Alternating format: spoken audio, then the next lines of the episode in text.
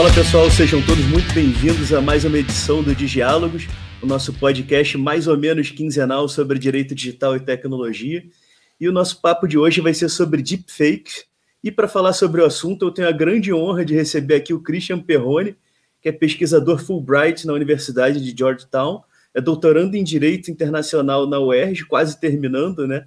Mestre em Direito Internacional pela Universidade de Cambridge, ex-secretário da Comissão Jurídica Interamericana da OEA, da Organização dos Estados Americanos, e coordenador da área de Direito e Tecnologia do Instituto de Tecnologia e Sociedade do Rio de Janeiro. Além disso tudo, o Christian é uma referência para mim na área do direito digital e acho que não só para mim, mas para todo mundo que acompanha o assunto. Christian, muito obrigado por aceitar o convite. Eu sei que a sua agenda é sempre, é sempre corrida, principalmente agora nessa finaleira do doutorado. É um prazer te receber aqui para essa conversa. Valeu, muito obrigado, Rafael. É um, é um grande prazer estar aqui conversando contigo e com todos os nossos ouvintes e ouvintes aqui, de modo geral. É, é sempre interessante a gente começar a conversar sobre sistemas de direito digital, porque eles estão sempre na, na atualidade, né? Está acontecendo, a gente está sempre desenvolvendo. Então a gente não consegue ficar parado nunca, né? Então é uma, um prazer conversar sobre deepfake com você aqui no dia de hoje. É quando a gente acha que se atualizou, já mudou tudo, né? Completamente. É, é, do, é, um dia, não, tem, não é nem uma questão de semanas mais, é questão de dias, é questão de horas, às vezes as coisas já são, já são outras.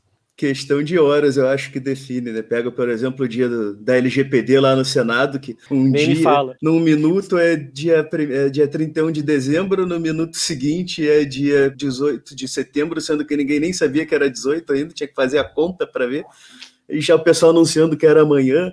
Na, só naquele dia acho que mudou tudo mais três, quatro vezes. E se você imagina, estava dando uma aula para um curso para juízes, falando justamente sobre aplicação, implementação da LGPD, e eles me perguntando, mas quando que entra em vigor? E eu tô assim, ó, nesse momento está em fluido, é um fluxo, é, é, digamos assim, é Bauman na veia, assim, né? Totalmente realidade fluida. É bem um, isso. Eu não me lembro nossos... de ter visto uma outra confusão legislativa tão grande quanto essa aí. Não, eu, eu tinha uma, um, um, coordenador nosso do, do ITS, o Carlos Afonso, o CAF, famoso CAF, que disse assim: é, é dark, né? A gente não estava em vigor ontem, vai estar em vigor amanhã, hoje ainda não está. Então é, é uma coisa fantástica, né? Você não sabe exatamente como funciona. Mas é, é essa a beleza de trabalhar com direito digital, que a gente está sempre com novidades. Não tem monotonia. De jeito nenhum. E começando então aqui nosso assunto, vamos começar explicando para o pessoal o que é deepfake, como é que isso funciona, quais são as formas mais comuns de deepfake, do que, que a gente está falando aqui. Olha, eu acho que a gente começa falando sobre o que é fake, né? A gente fica pensando assim, eh, de um modo geral, a gente discute essa questão de desinformação, desinformação, e acaba caindo nessa ideia de fake news e de que, que não é verdadeiro, né? de, de pós-verdade, talvez. Então, quando está falando de deepfake, a gente está falando justamente dessa manipulação da realidade, manipulação de uma imagem, manipulação da voz e manipulação do de vídeos ainda. Então, deepfake é você, quando você usa uma técnica de inteligência artificial para justamente criar essa manipulação e tornar ela mais real ainda. Né? E você me pergunta de onde surgiu ou qual é o mais comum de utilizar deepfake.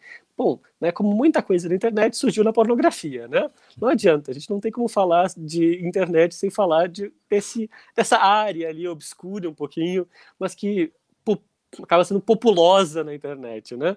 Então, primeiros, primeiros deepfakes surgiram na ideia de você utilizar a imagem, o rosto de uma pessoa famosa dentro de um uma modelo, digamos assim, ou de um modelo, né, fazendo posições bem íntimas, né, dentro da ideia de pornografia. Aí surge o deepfake. E de certa forma, ainda hoje é o mais comum você utilizar essa técnica para você criar, recriar imagens, recriar vídeos, recriar voz, inclusive de pessoas famosas, particularmente pessoas de Hollywood, na, nesses corpos, nesses vídeos já antigos de imposições mais íntimas, digamos assim, né?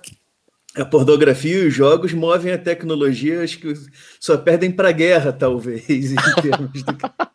é bem isso, eu não mencionei os jogos, porque eu acho que é, é, o segundo aspecto, né? Hoje em dia a gente tem os, os 1.500 avatares dentro dos jogos que estão se tornando cada vez mais, mais verdadeiros, né? Houve uma discussão um tempo atrás justamente para esses jogos de, de futebol e de, e de, de certa forma de esportes como um todo, em que se utilizava, por exemplo, as tatuagens da, desses atletas, dessas atletas E aí a questão era a discussão justamente o, o quão real podia ser, né? Se você podia ser real sem usar a tatuagem ou se tinha que usar a tatuagem.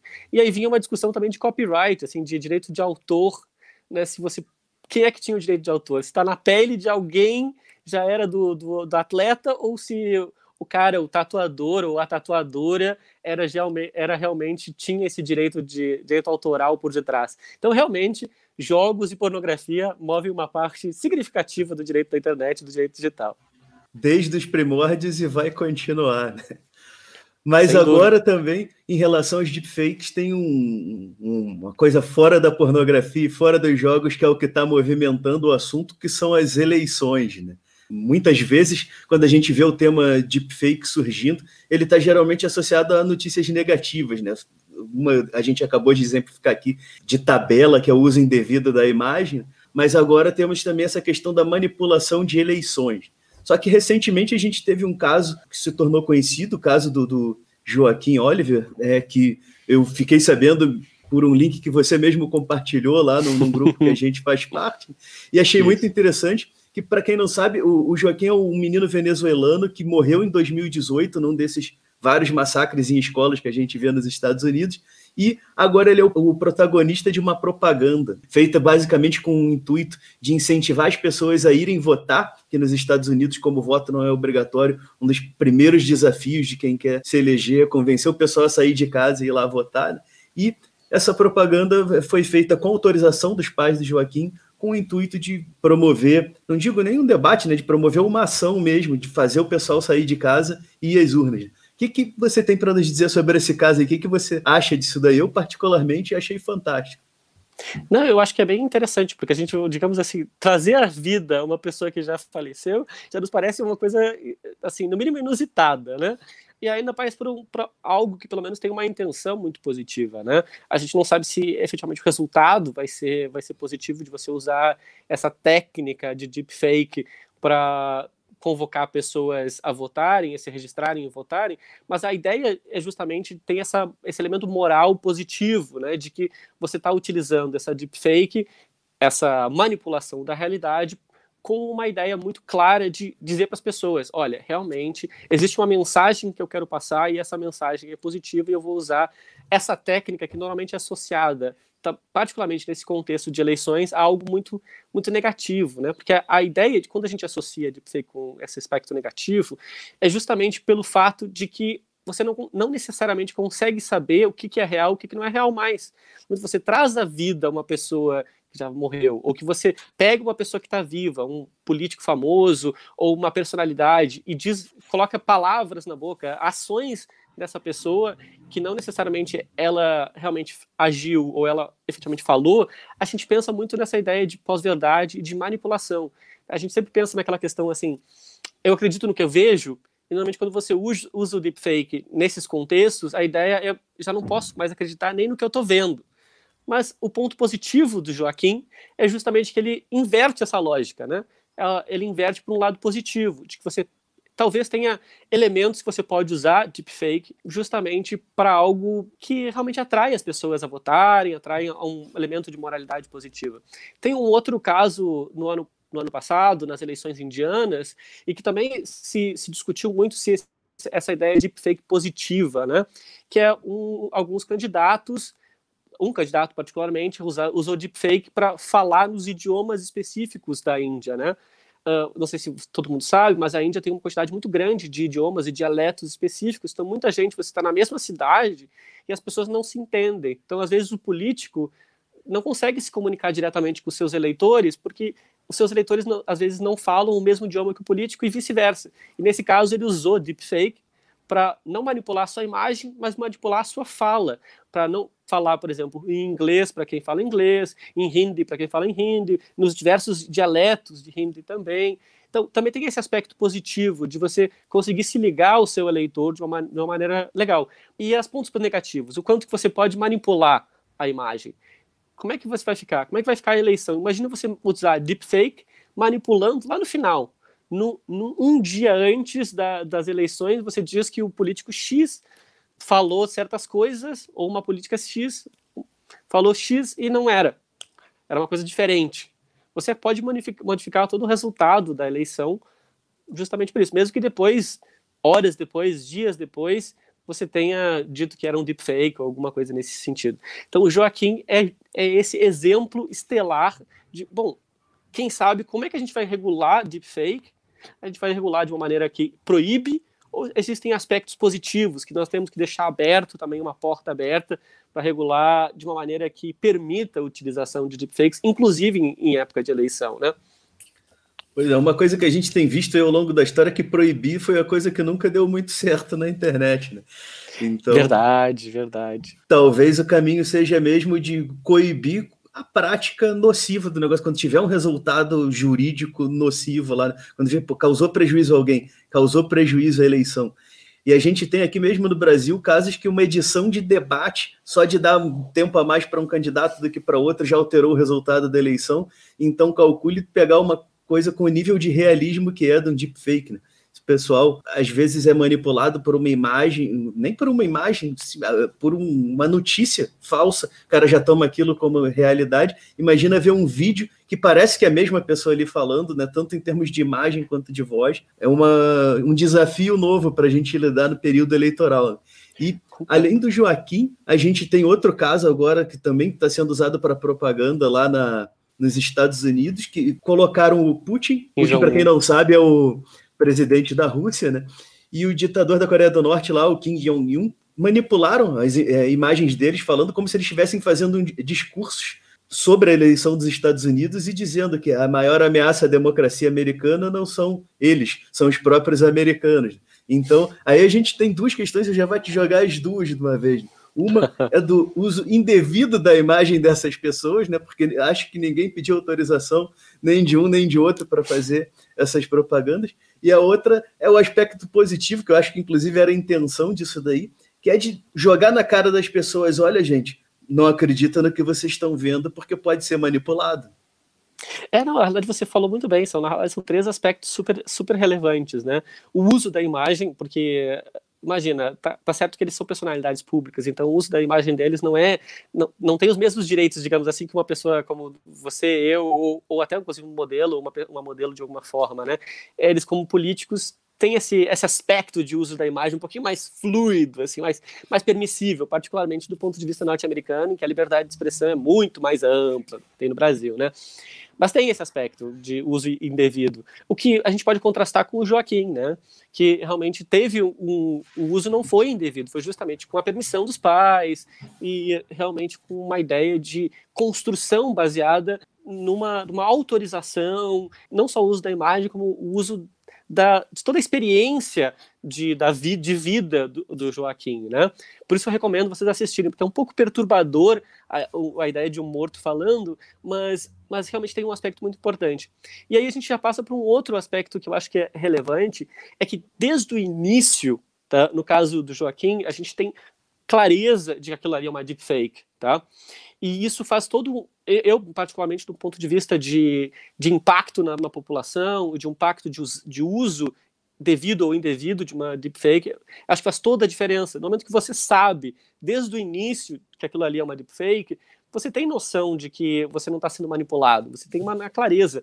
Nesses, nesses vídeos tá, que você está mencionando, do Kim Jong-un e do Putin, aparece no final isso e foram muito criticados justamente por isso, porque a pessoa que só assiste o início e vai lá e desliga, ele pode ficar com a ideia de que é verdadeiro, de que realmente o Putin está dizendo: é, vocês não, não, não se preocupem comigo, porque vocês, vocês mesmos vão acabar com a sua democracia e etc, etc, né? Ou Kim Jong-un, é, tá tudo bem, vocês fazem o trabalho que eu poderia fazer.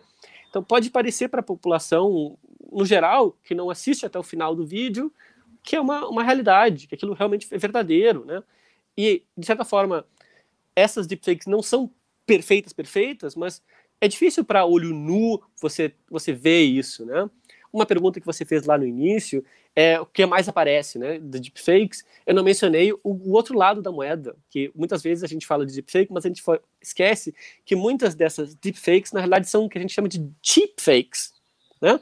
Que são, bom, são assim, o uso de uma, duas, três imagens, você pega e manipula, daí usa um, um, um arquivo de vídeo por detrás e que você consegue ainda ver que a, a boca não encaixa perfeitamente, a imagem não fica meio craquelada, você não tem uma percepção perfeita de um modo como as coisas funcionam, né? Então essas são as fakes. Mas uma deepfake que nem o Joaquim, que é, é, é, é nítido, é real, assim, é, é, muito claro a, a, manipulação do rosto e aquilo. Eles usaram um número significativo de fotos dele e uma, um, um ator que era muito parecido, né? Então é, é, é um, é uma coisa, uma sensação muito de imersão naquilo ali, naquela, naquela deepfake. É muito real, né? Então, tem esse aspecto também que a gente tem que levar em consideração quando a gente está falando sobre esse, esse ponto de uso de deepfakes. Mas você está falando no quanto isso pode ser positivo, eu acho que tem aspectos que você pode lidar que, que sejam positivos na, nas eleições, mesmo na, nesse uso para as eleições. Eu só acho que a gente tem que cuidar muito, tem que cuidar muito com quando a gente pensa em permitir esse, essa técnica, porque justamente a, ela pode ter um efeito corrosivo no, na comunidade de cada vez pensar mais que não existe verdade, não existe pós-verdade, não existe, eu não posso confiar nem no que eu estou vendo, nem no que eu estou sentindo, no que eu estou escutando, em que que eu vou confiar, né? E, e a ideia de confiar em especialistas já não já não está tão clara, né? Já, a gente nem sabe tanto. quem são os especialistas. Antes, uns anos atrás, tu lia uma matéria e tinha lá, segundo fulano de tal, especialista em tal pela universidade tal. Agora não, é segundo especialistas, segundo pesquisas e não tem nem a fonte daquilo lá.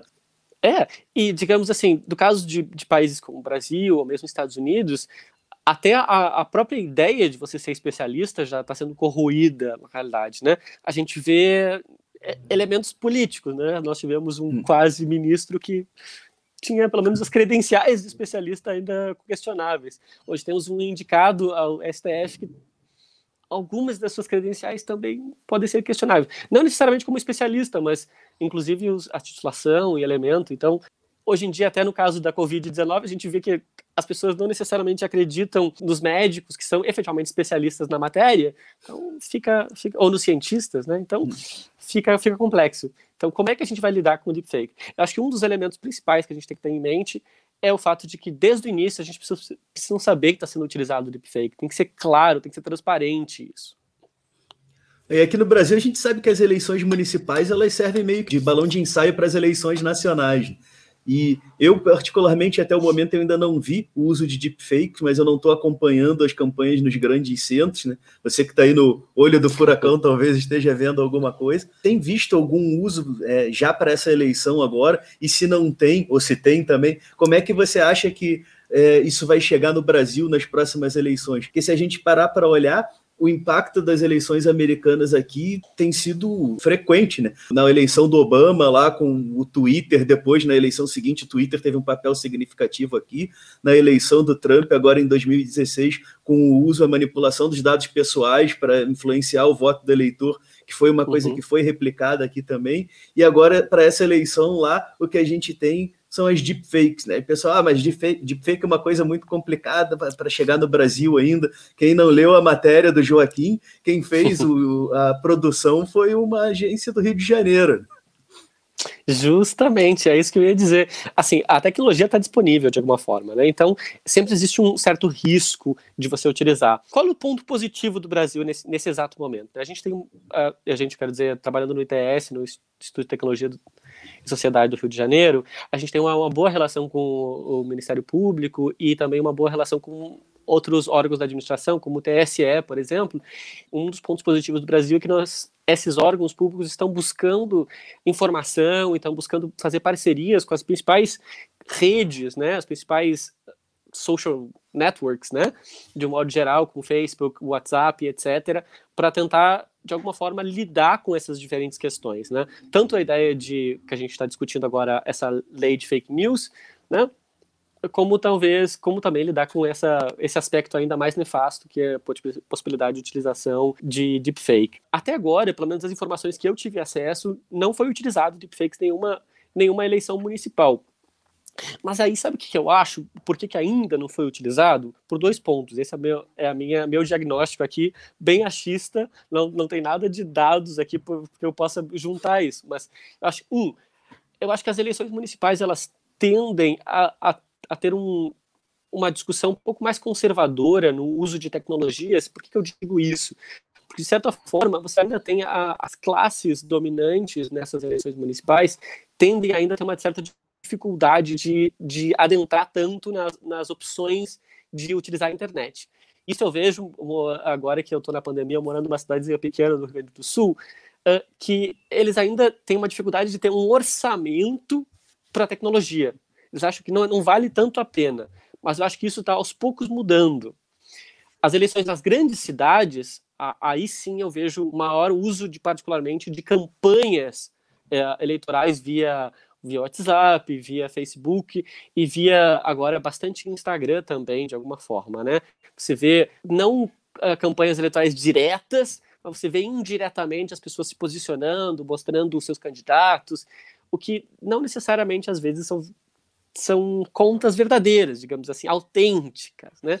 Existe uma certa discussão nesse sentido. Então eu acho que tem um lado é o fato de que não tem orçamento e que de certa forma existe uh, um certo conservadorismo no uso de tecnologias nas campanhas mais municipais e particularmente nas municípios menores, e também uma questão de timing, porque eu acho que uma tendência, assim, se você vai usar deepfake no sentido negativo mesmo, você vai escolher muito bem o timing, porque se você utilizar agora, no início da campanha, você tem o tempo de os mais, mais de 40 dias que ainda você tem, que você pode ser descoberto antes de ter o impacto necessário na campanha. Então, meu medo maior é, são os últimos última semana, os últimos dias de, de campanha que você pode utilizar algum desses elementos, né? e aí é muito mais difícil de você apontar o dedo, particularmente depois que a campanha foi feita, né? Se o, o político for, a campanha foi esperta, no sentido bem negativo da palavra esperta, vai usar um, um intermediário externo, que você vai dizer que você não tem ligação com ele, e fazer nos últimos dias campanhas ali, que depois que você já ganhou a eleição, você diz, olha, a culpa não é minha se isso influenciou o resultado da eleição. Não tem como você voltar atrás e retirar aqueles votos que você ganhou, né? Tem como você remanipular. E vai ser muito difícil do TSE dizer, bom, essa campanha foi nula porque utilizou um deepfake. Então, existe esse medo, a meu ver, é um grande medo e é um, é um medo relevante. Por isso é tão importante essas relações do, do TSE e do, do Ministério Público com essas grandes redes, com particularmente, acho que o, provavelmente o mecanismo de eleitoral mais relevante é o WhatsApp no, no Brasil. A gente já sabe isso desde a eleição presidencial anterior que nós tivemos. É, o TSE, assim, para anular uma eleição, tem que estar tá com coragem naquele dia, né? Porque nunca sabe o tamanho do efeito que vai ter uma decisão desse tipo. E, e eu concordo, um uso descoberto da deepfake e, e quanto mais tempo tiver para descobrir, maior o risco, é um enorme de um tiro no pé que a gente, é, que a gente, né, que, que quem usar o, esse recurso vai, vai dar. Quanto aos perfis falsos, falou muito bem, tem uma, teve uma situação aqui no, no, interior do Rio Grande do Sul que a gente, na época, até brincou, né? Que a manifestação a favor do sujeito tinha 30 pessoas e mais de 200 perfis do Facebook. É. Isso acontece, e, e, eu acho que esse é um dos elementos principais. Que, por exemplo, quando a gente está discutindo agora a lei de fake news, assim, é, eu acho que esse é um dos elementos principais que deveria ser mais tratado. E não é uma questão só de você usar perfis falsos, você usar contas falsas, né? Eu acho que é uma questão de você ter toda uma, uma ligação com esse com o modo como essa campanha foi estruturada, né? O modo como essa campanha foi financiada. Quem é que pagou por esses perfis falsos, né? Como é que você uh, elimina esses perfis falsos de alguma forma, né? E em que sentido esses perfis falsos devem sair? Eu sou um cara muito favorável. Agora eu tô, tô tava discutindo até uns dias atrás com um grupo da Wikimedia e de Yale sobre justamente como o mundo deveria se, se conectar com a ideia de maior transparência sobre o modo como se financia campanhas. E aí eu digo campanhas de modo geral, mas particularmente campanhas eleitorais, e com, praticamente como você financia para justamente chegar a esses perfis falsos, essas campanhas. Porque não é tão barato assim você ter uma série de perfis falsos e uma série de, de automatizações nisso. Não é, não é absolutamente caro, mas não é tão barato assim. Então você tem um aspecto aí de quem financia, né? É o famoso siga o dinheiro. Né? E com, com os deepfakes, o que a gente tem notado na evolução tecnológica recente é que as tecnologias, num primeiro momento, elas muitas vezes são complexas, mas logo depois elas se tornam acessíveis a todo mundo. Né? Então vamos pegar ali, antes você tinha comentado é, da questão dos deepfakes, mas se a gente parar para pensar, aquele famoso homem médio do direito lá, o eleitor comum, é, que não está muito atento no que está fazendo, que às vezes é uma pessoa simples também, dificilmente ele vai perceber que aquele vídeo foi manipulado, né? Às vezes está olhando o negócio lá numa tela do celular pequenininha, prestando atenção em duas coisas ao mesmo tempo. Então, às vezes mesmo o, o fake mal feito, ele funciona, né? E com essa evolução tecnológica que a gente tem visto praticamente todos os campos no que diz respeito principalmente à internet, aplicativos e essas tecnologias de, de manipulação, cedo à tarde chega uma ferramenta que é acessível para qualquer pessoa. Né? Uh, no ano passado, a gente já teve dois exemplos disso. Um foi o Deep Nudes, que, como a gente falou já lá no começo, é a pornografia, o que move a tecnologia. Então ele fazia justamente isso, botava uma foto de uma mulher lá, ele era específico, específico para mulheres, e o aplicativo ele tirava a roupa da mulher. Nesse caso, ele não manipulava o rosto, ele manipulava o resto, ele substituía a, a parte do corpo na foto por um corpo nu. Né? E no, na China, nós temos o Zao, se eu não me engano, que é o, o nome do aplicativo, que com duas, três fotos você já consegue fazer vídeos até com uma foto já não, não fica tão bom, mas já é possível. consegue fazer vídeos substituindo a imagem do ator ou da atriz pela imagem da pessoa que está subindo as fotos, que muitas vezes as imagens não vão ser da pessoa que, que, vão tá, que vai estar tá subindo a foto, né? Então, quais os riscos que a gente tem, quais as dificuldades que a gente tem para enfrentar com isso, né? Com a popularização, e aqui não só no âmbito eleitoral, mas no geral, com a popularização, com a simplificação dessas tecnologias, onde que a gente pode chegar com isso daí? Naquele nível de paranoia extrema de todo mundo sabe, não, não sabe nem se é tua mãe que está falando contigo de verdade, a pergunta que eu acho que é mais desafiadora. Né? Nós já temos mecanismos jurídicos para lidar com isso? Ou precisamos eu, reinventar a lei? É, eu acho que é, é, uma série de questões muito complicadas aqui, né? Primeiro eu queria comentar com essa, essa ideia de, de tornar mais barato a utilização de deepfakes. É lógico, isso vai, você está mais do que certo, totalmente isso vai se tornar cada vez mais comum e, e esses aplicativos como o DeepNude e o ZAL são, são provas claríssimas de que você que vai existir manipulação e essa manipulação vai se tornar corrosiva da sociedade. Claro, a gente tem alguns elementos que a gente pode lidar com isso, tá? Por exemplo, se a gente for pensar do ponto de vista do marco civil da internet, você tem todo um, um arcabouço de responsabilidade civil para as pessoas e para as empresas de diferentes para para essa questão de imagens íntimas. Então, o Deep Nude realmente tem um aspecto bem diferente de ser tratado. Então, você tem alguns mecanismos aí que você responsabiliza a plataforma e você dá uma velocidade para você tentar tirar do ar essa questão, né? Não vai ser fácil de qualquer jeito. Imagina quando você utilizar, por exemplo, para espalhar esse deepfake pelo WhatsApp, ele não tem a mesma capacidade. O fato de você ter criptografia de ponto a ponto dificulta muito você lidar com, com isso, né? Então vai ser um elemento que vai ser uma, um desafio real para as plataformas e praticamente para as pessoas, de modo geral, né? Então esse é um ponto. Mas, obviamente, nós temos a responsabilidade civil, ou seja, se você conseguir traçar, rastrear quem foi a pessoa que iniciou o processo, e se você responsabilizar as pessoas que estão no processo, no, no, no ponto de intermediação, talvez você, você consiga, de alguma forma, inibir uh, essa, digamos assim, esse espalhamento, digamos assim, ou, ou como diria um ex-governador nosso, essa, espraiando essas, essas ideias e essas imagens e, e, e, e, lembrando, não são só imagens, são vozes, né? A gente utiliza cada vez mais uh, mensagem de voz, então uh, cada vez mais vai ser importante também a gente pensar em deepfake de voz também. Não pode esquecer desse aspecto porque também é, é relevante. Uh, mas assim, o que, que, nós temos? Nós temos que pensar mecanismos jurídicos e aí eu acho que talvez a gente precisa criar elementos de ligação entre plataformas e, e, e, e administração pública para lidar com esses elementos. Por quê? Porque quem está na linha de frente dessa questão realmente são as plataformas. Né? Então, de alguma forma, você precisa de uma ação efetiva das plataformas. Mas o que, que, adianta? Você pode ter uma nova lei obrigando as plataformas a tirar deepfake, não sei o quê. Eu acho difícil, porque se a gente criar qualquer lei, ela vai se tornar um, rapidamente velha e não vai lidar com a nova tecnologia da deepfake de, de dois segundos depois. Né? A gente falou no início que tudo muda muito rápido, então a nova tecnologia também. Então uma, uma, uma legislação hardcore, assim, né? uma nova lei talvez não seja capaz de ser flexível o suficiente. Então, o que, que a gente recomenda? Uma ideia de corregulação, ou nova frase do momento, nova expressão do momento, né? É, autorregulação regulada, né? Você ter uma alguma entidade da administração pública que seja capaz, que tenha a capacidade de, de alguma forma, dar diretrizes para as próprias plataformas se reunirem em uma entidade ou elas mesmas se regularem de alguma forma, né? E existe um outro elemento aqui que a gente não pode perder de vista, tá? É que é o elemento internacional. Qualquer regulação interna, tá? Vai, vai esbarrar na, nas limitações territoriais da, das leis brasileiras. Por mais que você queira ter uma, uma lei com efeitos extraterritoriais, como, por exemplo, é a nossa Lei Geral de Proteção de Dados, artigo 3 por exemplo, ela tem dificuldades de ser efetivas.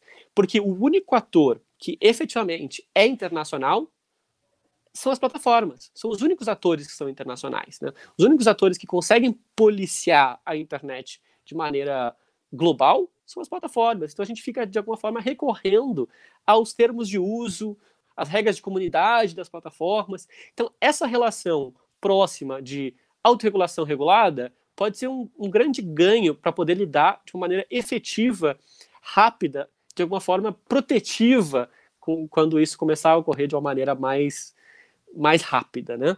Mais comum. Porque o que, que adianta a gente pensar em responsabilidade civil depois de, sei lá, um ano a pessoa circulando a foto dela fazendo algo, sei lá, uh, vamos pensar em algumas coisas bem complexas que a nossa sociedade ainda não, não, não encara de maneira positiva. Usando drogas, a pessoa uh, em, uma situação íntima que não, não ocorreu, diz, dizendo alguma coisa que ela não tinha dita. Por exemplo, dizendo alguma coisa racista, alguma coisa homofóbica, alguma coisa misógina. Todas essas questões, imagina depois, depois de um ano, adianta alguém pagar algum valor para você? Talvez o impacto não seja. Então, talvez a parte principal que a gente tem que pensar é como lidar com esse aspecto com maneira efetiva e rápida. É, nesses casos especificamente do racismo e da homofobia, esse um ano pode ser na cadeia ainda, né? Dependendo do, do, O estrago pode ser maior ainda. Né? Muito bem Justo. lembrada a questão dos deepfakes de áudio. Se a gente lembrar, não faz muito tempo que o, aquele escândalo todo envolvendo o Telegram do Moro e da Lava Jato lá o sujeito conseguiu acesso, conseguiu entrar nessa conta justamente usando a voz dessas pessoas que ele manipulou a partir da, de entrevistas que ele foi coletando. Né? Isso segundo ele, não sei se foi assim mesmo, mas a história que ele contou foi essa. E outro é. ponto muito importante que trouxe também foi essa questão da, da obsolescência das leis. Né? Se nós formos olhar o Marco Civil da Internet, que é ali de 2014, já tem pontos que não atendem. Um deles é o, o mínimo que ele exige que o provedor guarde para identificar a pessoa, que se a gente está falando aqui, daí me desculpem entrar um pouco em termos técnicos, mas se a gente está falando de IPv4, tu não consegue identificar o sujeito dependendo só com IP, já precisa mais da porta. O mínimo que o Marco Civil te exige é o IP, o horário da conexão, a duração e tudo mais. Então, é. numa lei relativamente nova, a gente já tem um exemplo de um problema. É, eu, eu, já, eu já, já, seria um pouquinho mais, não, não tão crítico com uma questão da, de obsolescência, mas sim, uh, eu acho que aquilo é, era o que nós tínhamos na época e é ainda, eu acho que o principal elemento que nós temos como, como fazer isso, né? Como ter essa, essa digamos assim, essa capacidade de identificar a pessoa, né? Quando a gente tiver o IPv6, vai ser um pouco mais simples de você chegar diretamente. Mas eu não acho que seja uma questão de obsolescência, não. Eu acho que é uma questão de como a lei foi estruturada, e eu acho que, desse ponto de vista, eu não, eu não sei se ela foi estruturada de uma maneira negativa. Eu acho que ela foi estruturada de ter, ter esses metadados como os principais elementos. Senão a gente poderia bater Uh, em questões de, de, proteção de dados pessoais e privacidade. Mas eu concordo contigo. É, cada vez mais como a gente tem essa necessidade de encontrar a pessoa original e que isso é um, é um, é um desafio. Não está no Marco Civil e que talvez a gente precise pensar em técnicas de investigação que sejam mais fáceis, um, um, capacitação de um modo geral que facilite você pegar do IPv4, ou seja, dessa porta lógica, né, que a gente chama, para você encontrar efetivamente a, a pessoa que poderia ter enviado, de alguma forma, ser a pessoa original que iniciou esse processo, essa bola de neve, talvez negativa aqui que a gente está falando. É, a minha crítica aqui não é o Marco Civil como um todo, né? Muito pelo contrário, o Marco Civil foi uma lei importante que veio em boa hora e mais do que necessário. Ela só tem é, alguns pontos ali que eu acho que tecnicamente elas caem nisso de não se antecipar à evolução tecnológica. Mas... Eu diria que a evolução tecnológica não se antecipou ainda. Eu acho que não chegamos no IPv6. o Brasil chegar lá vai ser um pouco mais fácil. É, isso, isso vai resolver metade desses problemas. Bom, agora passando um pouco aqui para a tua experiência, Christian, porque não foi à toa que a gente te trouxe aqui. Eu quero que explique um pouco para a gente como é que funciona esse programa Fulbright, como é que foi a tua experiência lá nos Estados Unidos, o que, que tem para contar para a gente? É muito interessante, muito obrigado, Rafael. Esse é, é um elemento assim, porque eu trabalhava antes na Organização dos Estados Americanos, tá? Então eu comecei a trabalhar com, com proteção de dados lá nos idos de 2013, quando pediram para a OEA e para o órgão que eu trabalhava como secretário para fazer uma lei modelo de proteção de dados e privacidade para as Américas. E aí eu me apaixonei por essa ideia, essa, essa confluência entre tecnologia, regulação e, e direitos, né? Porque eu gostava muito de direitos humanos também. Eu fui meu mestrado originalmente internacional com uma ênfase em direitos humanos. E aí eu acabei entrando para o meu doutorado e eu disse não, temos que fazer uma pesquisa de campo e mais ativa e tem que ir para um lugar que seja interessante. E aí eu obtive a oportunidade de ir para Georgetown especificamente e eu precisava de algum elemento de pesquisa como visitante profissional e apareceu essa oportunidade de ir para com a bolsa da Fulbright. A ideia da bolsa da Fulbright é justamente o, o Departamento de Estado norte-americano de trazer pesquisadores e pessoas-chave em diversas áreas no, do mundo para conhecer o ecossistema dos Estados Unidos, conhecer mais a, as pesquisas que acontecem lá e levar de volta para os seus países, né? Então tem essa ideia de idas e vindas, né? E a Fulbright tem tem N programas um deles que tende a acontecer todos os anos é justamente esse programa para pesquisadores uh, voltados na sua área e especificamente no doutorado, que foi o que eu acabei fazendo. Então é, é, é um processo longo, vou ser bem sincero, é burocrático, mas é muito interessante quando você está lá, porque você tem toda uma, uma teia internacional de pessoas que participaram desse processo e fazem parte para o resto da vida como Fulbrighters, né? Então, você tem todo esse contato com o Departamento de Estado, eles fazem reuniões, e eu estava em, em, Washington, D.C., que, é, que é um, tem um aspecto ainda mais interessante, porque é justamente na, na capital, né? Então, você tem mais coisas relacionadas a, a Fulbright, né? E o bom é que, por exemplo, se você olha no histórico, você tem chefes de Estado, primeiros-ministros, chefes de governo, uh, ministros de relações exteriores, ministros de diversas áreas, todos eles são teus colegas de Fulbright. Então, você gera uma teia muito interessante. Você quer saber objetivamente como é que foi o processo? O processo é online, aberto, é um edital, você faz seleção. No caso do que eu fiz, tinha três fases: você tem uma seleção de currículo, uma seleção de projeto e uma, e uma entrevista, efetivamente. E na seleção de currículo, você tem inclusive um videozinho que você tem que fazer com 30 segundos, que para mim foi a parte mais difícil, sendo bem sincero, fazer 30 segundos, você explicar quem você é e a sua tese de doutorado em 30 segundos, olha, elevator pitch nota 10. Então foi, foi isso, foi por aí. Os é, primeiros não, não é três que eu fiz deu dois minutos e pouco. não, não mas é, é, é, um, é um elemento bem complicado. Então eu, eu concordo que seja isso. Então é um, é um prazer então conversar com vocês sobre esse, esse, esses aspectos, assim. Se vocês quiserem também me procurar depois no, no Christian Perrone, no LinkedIn, ou me procurar no Instagram ou no, ou no Twitter, estaremos, estaremos lá eu posso trocar uma ideia também com você sobre esse aspecto também. É, eu gosto muito de, de tornar internacionais as pessoas. Eu acho que essa perspectiva de mundo, de saber como o Brasil se encaixa no, no, no mundo como um todo, é muito importante, particularmente nessa área de tecnologia. O Brasil não pode ser isolado, né? Ele, ele é parte de um todo. A internet é global, não adianta. Não tem como a gente pensar como uma internet só brasileira. Não, tem como botar posto de fronteira na internet. Alguns países tentam, tá? Tentam, é... mas não, não, é tão difícil de burlar. Bom, é. e para encerrar aqui, Cristian, que eu sei que você está com a agenda bem apertada e que tem outra reunião daqui a pouquinho, e que tem a tese de uhum. doutorado para terminar. É, Sim. Uma pergunta final aqui. Como é que você vê o mercado de direito digital? Ele veio para ficar? É uma moda? Como é que você enxerga isso daí? A resposta para mim é bem simples. Não existe mais só direito. daqui a, sei lá, 10, 15 anos não vai existir nenhuma empresa que não seja de algum aspecto digital, não vai existir nenhuma área do direito que não vai ser tocada pelo digital. Você vê que o digital permeia todos os elementos. Você tem a, a Lei Geral de Proteção de Dados, que, olha, eu acho difícil você encontrar algum lugar, alguma empresa, alguma entidade que não, não cabe sobre isso. Então, de alguma forma, eu acho que ele veio para ficar e é isso que vai acontecer. Christian, uhum. muito obrigado mais uma vez por aceitar nosso convite e participar aqui. Foi uma honra te receber aqui de verdade. Foi um Bom... prazerzão falar com você, Rafael. Tudo ótimo. E eu sei que esse vai ser um grande podcast. Se vocês precisarem de mais alguma coisa, estamos aí. Pode ter certeza que a gente vai te convidar de novo.